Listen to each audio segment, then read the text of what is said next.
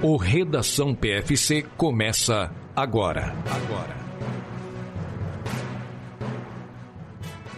E tem início mais um Redação PFC. Você já viu o nosso locutor jornalista contratado para fazer essa abertura? Ele falou: Redação PFC está começando, está iniciando. Eu não lembro mais como é que é a vinheta de abertura, mas começou. Redação PFC 51, sempre uma boa ideia, sempre uma piada antiga e velha que a gente usa, mas estamos, né? Completamos um ano de redação e estamos aqui para fazer o 51 nesse dia 23 de abril.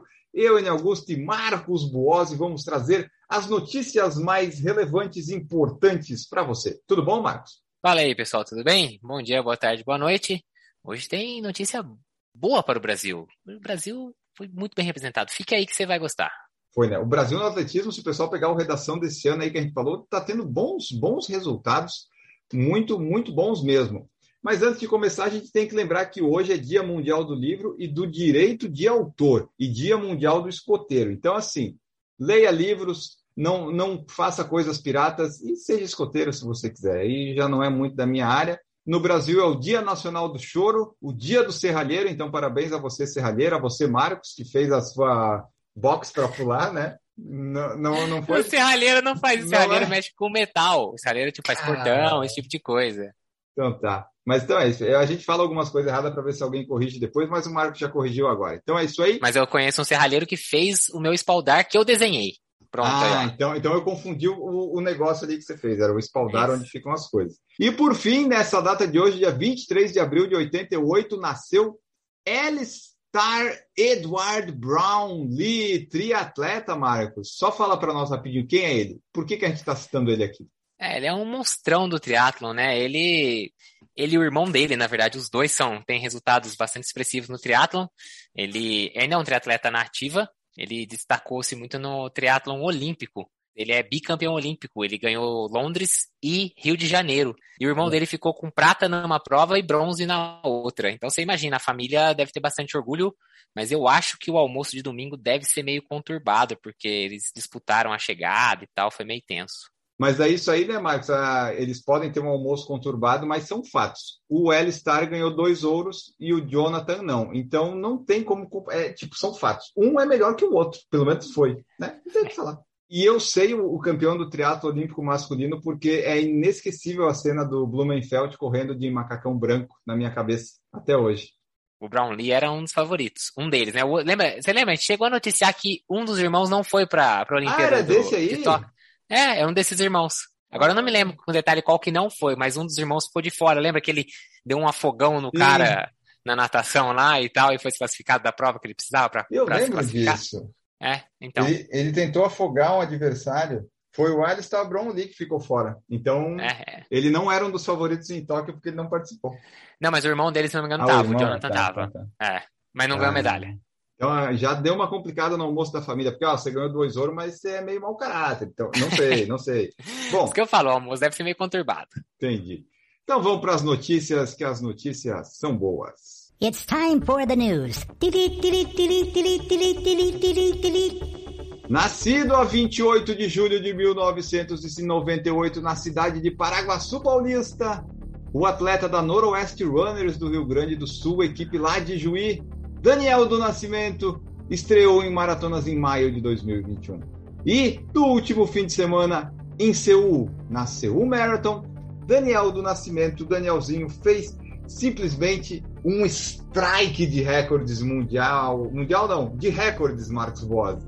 O Danielzinho simplesmente ele quebrou uma marca brasileira que já durava 24 anos. É, o Ronaldo da Costa, que era o recordista brasileiro de maratona, que na época quando ele fez o recorde, na verdade foi recorde mundial. O recorde mundial já tinha caído, mas o recorde brasileiro e sul-americano ainda não. Já durava 24 anos e não foi por falta de talento, né? A gente passou aí, tivemos maratonistas aí, medalhistas de bronze em Olimpíadas, tivemos bicampeão na maratona de Nova York. Tô falando do Vanderlei Cordeiro, tô falando do Marilson. Então, assim, não foi por falta de, de bons corredores. Mas esse recorde não tinha caído. E o Danielzinho, aquele mesmo que deu o soquinho de mão com o Kipchoge na Olimpíada do ano passado, ele quebrou esse recorde e meteu-lhe um 2:04:51 na maratona, ficando em terceiro lugar. Mas o que importa mesmo é esse tempo que ele fez. Bater palma pro cara. Puta merda, é muito, muito bom. Muito, mas muito foi. bom. Representa demais. Muito, muito, muito. Pena foi que o brasileiro não reconhece isso. Foi legal demais. É, porque assim, teve a live, né? A, a Maratona do Seul disponibilizou a live, o stream para todo mundo. A gente fez a live também. É, inicialmente parecia que ia ser às 10, mas na verdade era às 7h30, então tivemos que mudar ali. O Marcos não pôde acompanhar ao vivo na nossa live, né? O Marcos teve outros compromissos, mas foi muito legal ver ao vivo acontecendo ali. A gente quase viu isso acontecer em Valência ano passado, a gente quase viu ele vencer a São Silvestre. E agora sim, pode ser que ah, quase viu vencer uma maratona, mas saiu o recorde, que era o que ele estava buscando, né? Esse foi o objetivo da prova. Ganhar seria a cereja do bolo para o brasileiro, entende? Porque poucos lugares deram, não a, nós, né, o pessoal que corre do atletismo, a gente falou, todo mundo falou, mas para ter mais destaque em outras coisas de esporte, assim, mais mídia, ele teria que ter ganhado também, que daí o pessoal dá mais valor, né? Que o pessoal, ah, mas fez 2,451, mas não venceu. Só que não é, o, o importante nessa prova não era vencer, era fazer esse tempo que ele fez. Ele tinha estreado lá em 2021 a primeira maratona da vida com 294, aí fez 2,611 em Valência. A maratona olímpica ele não completou, foi um aprendizado, né? Pelo menos serviu para o soquinho. Então a pessoa, tipo assim, ah, ele fez o recorde sul-americano. Mas quem que é esse Daniel? É aquele que deu o soquinho com o Kipchoge. Daí todo mundo vai lembrar. Então o Daniel já conseguiu, né? Essa, essa lembrança aí no, no imaginário do povo, fez 2,611 em Valência, ficando a 5 segundos, quando a gente viu, e ele também, né, provavelmente ele já devia saber naquela época que daria, e daí viu, não, agora de fato dá, voltou para o Quênia, treinou, e em Seul saiu, ele só perdeu, Marcos, para o Mosnet Jeremil, que fez 2,443, e para o Herpassa Negasa, que fez 2,449, que eram os grandes favoritos, né, os etíopes lá, o Mosnet Jeremil tinha 2 e 2, 2 e 3 como melhor tempo. Então, no final das contas, o Daniel chegou atrás sete segundos do campeão, mas ele ficou até o final. No finalzinho ali no sprint é que o Jeremil deu, deu certo, né? O Jeremias Maconheiro Maconha, ele que, que deu o sprint, mas o Daniel estava ali, estava perto. Foi por pouco. Talvez, se naquela última hidratação ele não tivesse se atrapalhado, talvez desse mais certo, mas deu certo, né? 2,451 foi o quê? Recorde brasileiro, recorde sul-americano, recorde americano, porque ninguém nascido nas Américas ou naturalizado fez um tempo mais rápido, e o sexagésimo melhor tempo de maratonas do mundo, então ele está no top 60, sendo que é o primeiro não africano. Não africano, não nascido na África, né? Porque se você olhar lá, vai ter um turco, vai ter um belga, mas são africanos que foram naturalizados. O Daniel ele é legitimamente não africano e é o primeiro nessa lista com 2,451. Rapaz, meu Deus do céu. É muito título para uma pessoa só. Um cara de 23 anos, né? Não, fala aí. Olha o né? tanto de coisa que você falou, olha a marca que ele chegou. Quantas vezes a gente está aqui anunciando prova e fala, por exemplo, do, do americano lá, aquele americano mais velho que correu a Olimpíada do ano passado, a gente sempre comenta dele, o Garen Rupp, né? É, ah, maratona, tá aí, o cara, 23 anos, sim, o tempo é melhor que o do Garen Rupp, que tem nome, que é conhecido. Ele é, é melhor que o, o, Ryan Hall, por exemplo, que tinha um recorde americano não homologado porque era em Boston, né? Mas mesmo esse de Boston, naquele ano atípico de 2011, o Daniel bateu também. Então ele unificou todos. Ele só não pegou o Mundial porque ele disse: Keep show, calma aí. Você tem 37, eu tenho 24, eu tenho mais 13 anos. Espera, espera. Ah, foi assim realmente é uma marca é, é muito grande, muito grande. O feito que ele conseguiu foi algo de uma dimensão que é, é uma pena realmente que quem não, não acompanha o mundo da corrida não, não consegue ter noção disso, né? Exato. Mas é uma marca gigantesca e tá aí. Ele que largou na prova, estava 6 graus, 85% de umidade relativa. A umidade não estava muito baixa, estava um pouco alta até, mas 6 graus é uma boa temperatura, né? E conseguiu aí fazer um tempo realmente inacreditável. Parabéns pro, pro Daniel, que, meu Deus do céu, que que é isso? Que marca. Não temos nem palavras, né? Mas foi muito legal esse recorde que ele conseguiu, o tempo. Pode ser que talvez mais no futuro ele baixe ainda isso, porque né, vai saber. As condições em Seul estavam muito boas, mas os treinos dele vão continuar e tem muito para evoluir. Pelo que eu li no Twitter, acho que só de chegar em terceiro e ter feito essas coisas todas, ele tinha garantido 150 mil dólares. Se a pessoa é uma pessoa acomodada, diz, ah, vou aposentar né? Mas o Daniel vai, vai mais, vai além, vai buscar mais coisas e agora ele se fica em outro patamar, né? Embora alguns os brasileiros e algumas pessoas talvez não saibam o tamanho disso, mas agora ele entra num outro patamar de provas e de majors, porque agora ele é o melhor não africano do mundo. Então, qualquer prova vai querer ter ele. E ele vai poder agora mexer com isso, vai, ah, vou para Chicago, vou para Londres, vou para Berlim. Ele vai ter uma opção de escolhas aí de provas e daí não vai mais precisar, digamos, ir nessas provas que não são majors. Ele pode, de repente, fazer Berlim um ano. Boston, Boston acho que ele tem índice, né? Dá para ir também se ele quiser. Então, ele tem várias opções. Esse 2451 vai abrir ainda mais portas e janelas, escancarar tudo para ele. E nas mulheres, Marcos Boss, tivemos, a gente não mencionou, mas nos homens deu recorde da prova e nas mulheres também. A Joan Kelly Mumeli fez 2,18,04, seguida da Sutumi Azefa Quebed com 2,18,12 e a Eunice Chumba, que é barenita, mas é naturalizada, que fez 2,20,02. Então você vê que as mulheres também, ó, uma reta final bem apertada, 2,18, é um baita de um tempo. Então o Seul estava com grandes condições é uma prova de nível Elite Platinum, os caralho a quatro lá da IAAF, da World Athletics. Então, é uma prova que, se você quiser, bote no seu calendário. Aí a World Athletics compartilha no Twitter lá os cardzinhos das provas que tem esse selo, né? Esse selo platina. Então, essa é uma delas. Se você quiser uma prova boa, bem organizada, vai para essa daí, que acaba onde, Marcos Bose? No Estádio Olímpico, que você tanto gosta. Olímpico. Acho sensacional, já falei isso um milhão de vezes já. E dada essa notícia do Daniel, parabéns, Daniel, novamente. Daniel, muito presente aqui no Redação PFC. Vamos falar da Maratona de Boston. Sim, Boston voltou para o feriado lá do Dia do Patriota. Aconteceu dia 18 de abril de 22, a centésima vigésima sexta edição, com vitórias kenianas. Pérez Jepchirchir e Evans Quebec garantiram e levaram a prova para o Quênia.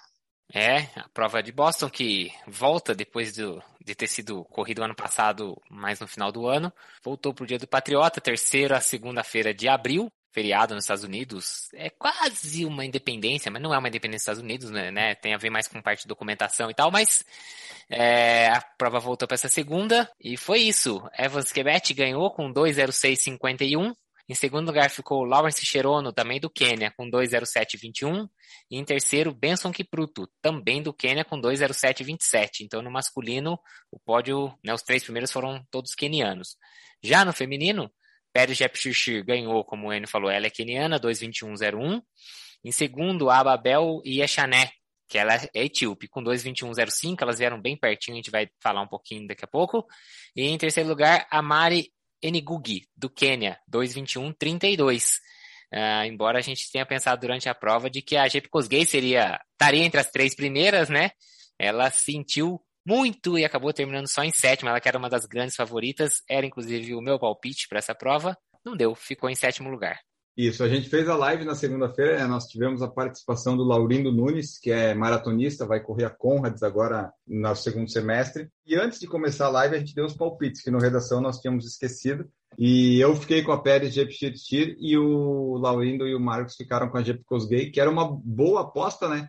Mas a Jep Cosgay quebrou lá no quilômetro 35, se eu não me engano, ela ficou para trás, foi perdendo tanto rendimento que chegou em sétimo. A chegada das mulheres, né, Marcos, foi o ponto alto da prova, assim, porque no masculino, o Evans Quebec, ele decidiu que depois da Heartbreak Hill do 35 ia acelerar, ligou o turbo. Ele fez quanto na parcial de 5? É, o Evans Quebec ele fez simplesmente a melhor parcial de 5 km numa maratona da história. Do 35 ao 40, né, depois que passou a Heartbreak Hill e pega a descida, né, começa a descida para o final da prova, ele fez absurdos 13 e 55 nos 5 quilômetros. Só para ilustrar o quão rápido é 13,55, claro que né, a gente tem ideia, mas uhum. se ele corresse nesse ritmo uma prova inteira de maratona, ele faria a maratona para um pouco mais de 1 hora e 57. É. Seria mais rápido do que o Kipchoge correu o, o Sub 2. E a outra ilustração que eu queria trazer é o seguinte, no, acho que na sexta-feira ou no sábado tem uma prova de 5 quilômetros, né, que antecede a maratona de Boston. Isso. O cara que ganhou fez 13 e 35. Então você imagina que dentro da maratona o Evans Quebec correu só 20 segundos acima essa parcial. E não foi no começo, foi lá no 35. Ah, era descida. Beleza, ainda assim, é muito, muito Quilômetro rápido. Quilômetro 35 meter. de uma maratona, né? É, é muito rápido. Porque assim, se falar, ah, é uma descida. Vai ver o teu quadríceps numa descida do 35 se você tá bem para correr num ritmo mais forte do que você vem correndo a prova inteira. Não é fácil, não. O percurso de, de Boston a gente sabe que é duro, você até, até a meia maratona você vai perdendo altitude, né? Então você vai, uhum. é uma prova rápida na primeira metade. Depois vem três subidas na sequência, terminando com a Heartbreak Hill, que não é uma subida fácil, é uma subida de mais de um quilômetro. E ele termina a Heartbreak Hill, aí volta a descer para ir para né, chegar em Boston, que é uma cidade litorânea, então você vai né, para chegar praticamente no nível do mar. E ele pegou essa descida e tacou-lhe um 13,55. Uhum. É um troço absurdo, absurdo. Média de 2,47 o quilômetro é. nos 5 quilômetros. Não, foi demais. É isso daí que garantiu a vitória dele, né? Depois ninguém mais conseguiu alcançar, tanto é que ele chegou quase quase um minuto na frente do Lawrence Querono, que tinha sido campeão em 19, e do Benson Kipruto, que ganhou em 21.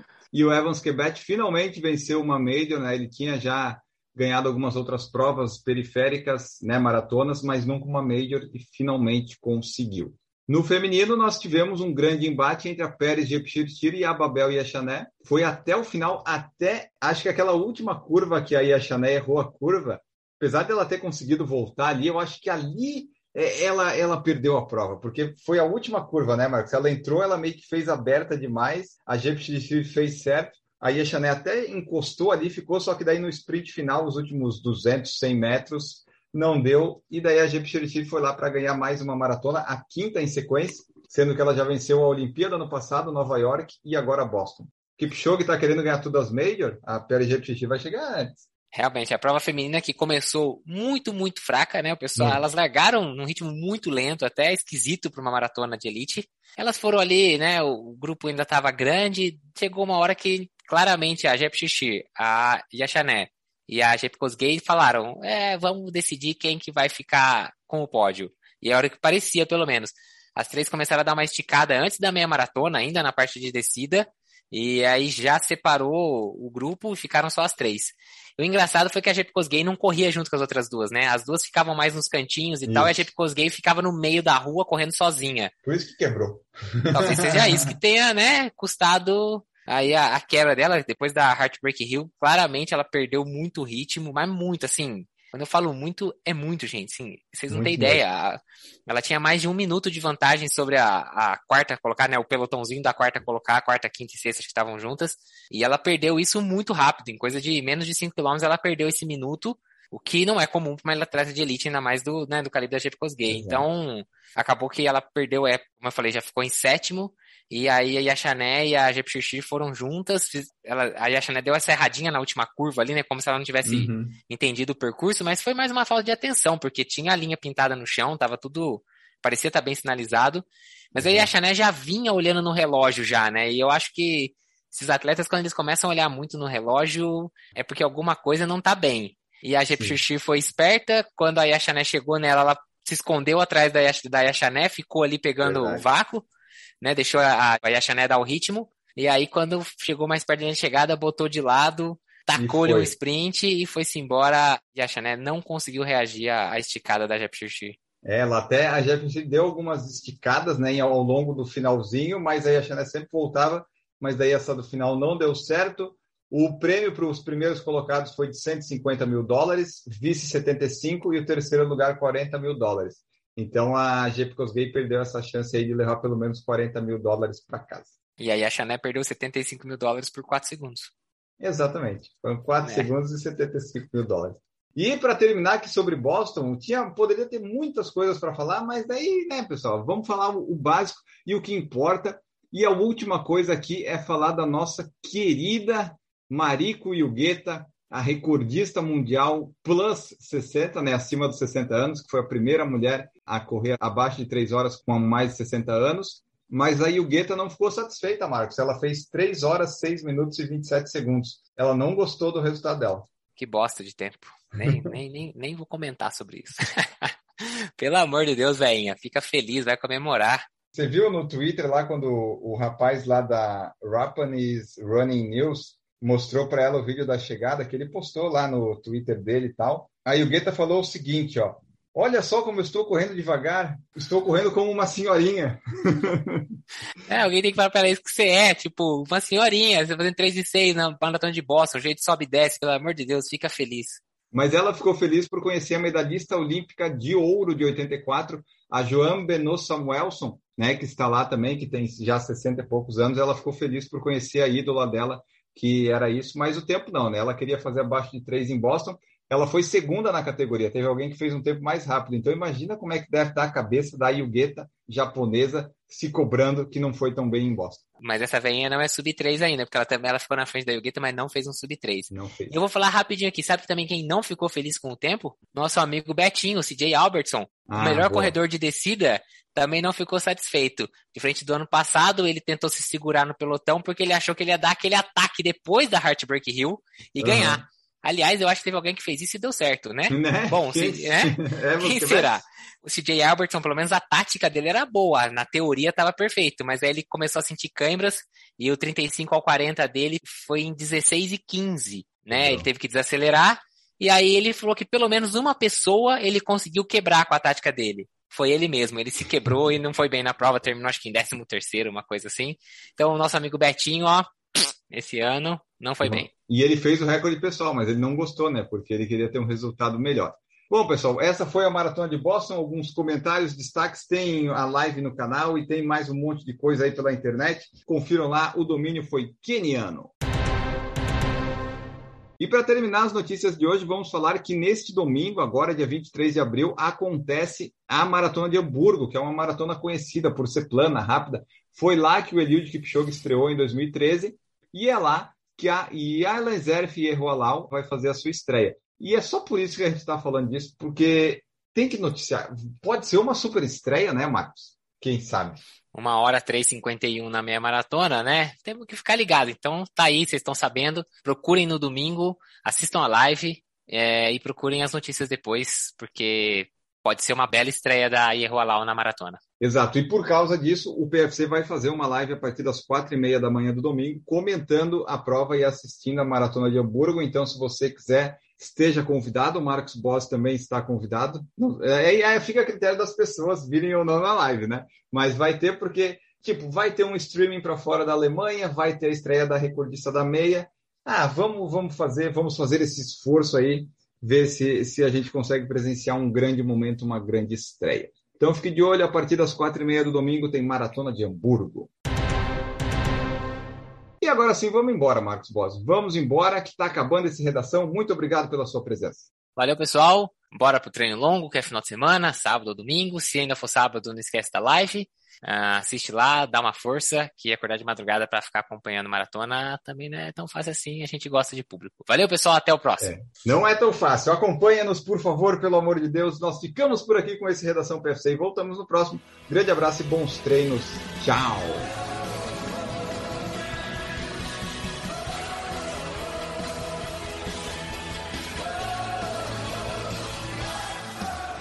Produção por Falar em Correr, podcast multimídia.